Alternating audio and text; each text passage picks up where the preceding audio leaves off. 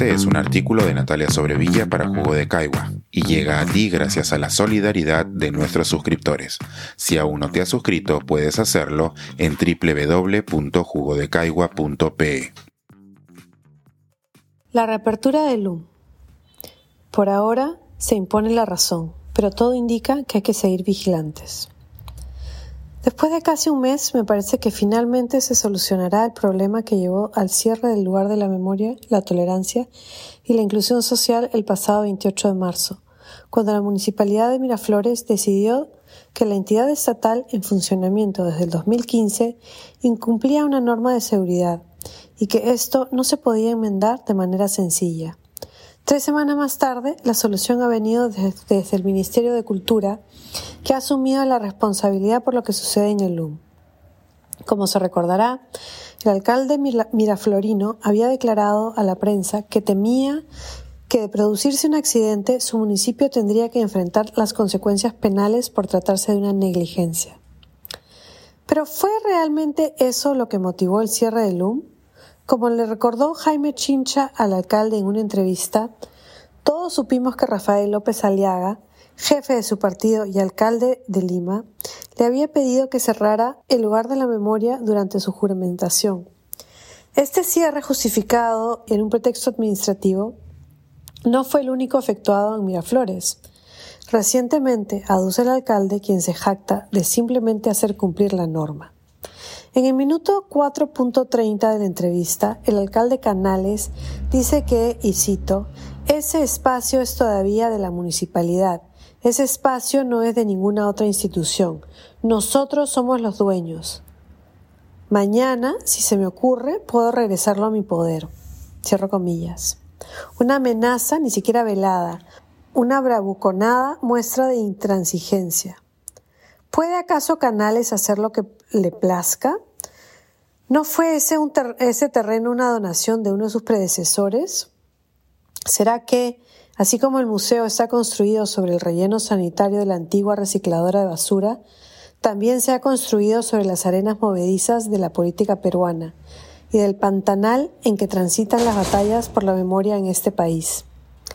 Manuel Burga, director del LUM, me explicó en una conversación telefónica que el proceso se encontraba entrampado porque si bien la ministra de Cultura, Leslie Urtiaga, tiene toda la voluntad de solucionar el impasse generado tras la visita de los inspectores de la Subgerencia de Seguridad de la Municipalidad de Miraflores y que LUM responde a las observaciones de la manera legal, hay una serie de procedimientos que deben seguirse para hacer la adecuación. Lo que se ha logrado de momento es que los ministerios de Cultura y Vivienda coordinen para encontrar una salida legal al problema generado por la nueva normativa. Esto parece haber avanzado de tal forma que el viernes 21 por la tarde la Municipalidad de Miraflores emitió un comunicado informando que el LUM abriría pronto al público. Burga piensa, sin embargo, que el problema es que están confundiendo razones de gobierno con razones de Estado. Por un lado, los gobiernos locales y centrales están entrampados discutiendo sobre si la norma está bien aplicada o quién debe tener las atribuciones para decidir al respecto. Pero lo que realmente está en juego es un tema de Estado, ya que el UM existe como parte de un compromiso expreso del Estado peruano con las víctimas de los años de violencia. Existe un marco mucho más amplio sobre cómo sociedades que se han enfrentado en guerras fraticidas tienen un deber ante sus ciudadanos y la comunidad internacional de asegurar que las voces de quienes más sufrieron por causas de la violencia sean escuchadas. Esa es la labor del LUM, ser un espacio permanente de diálogo en una sociedad que se enfrentó de manera intensa y profunda. Como he descrito en otras oportunidades, la discusión sobre el pasado es siempre política y se pelea palmo a palmo entre quienes buscan que su versión de los hechos se imponga. Ese es el contexto donde los perpetradores de crímenes como Daniel Urresti finalmente enfrentan la justicia.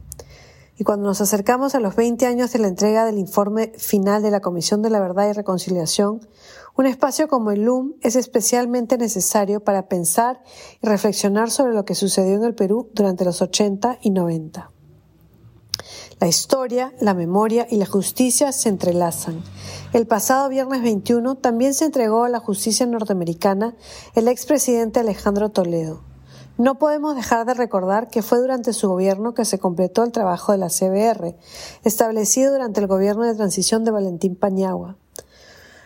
Toledo nos hizo creer en su momento que su gobierno representaba realmente el cambio, cuando lo que vimos fue que se mantuvieron las prácticas corruptas de la administración de Alberto Fujimori y que se enriqueció de manera ilícita a costa del bienestar de todos los peruanos y peruanas. Eso no contradice el logro en cuanto a aproximarnos a la verdad con el trabajo de la Comisión, ya que esa fue una victoria del Estado peruano y no de un gobierno particular, como el de Toledo. De la misma manera que son logros del Estado peruano tener a tres expresidentes presos por haber violado la ley. Esas victorias, así como la existencia del LUM, no se pueden dejar a los vaivenes de los gobiernos de turno. Somos los ciudadanos los encargados de luchar porque así sea, insistiendo siempre en que la justicia y la verdad deben prevalecer.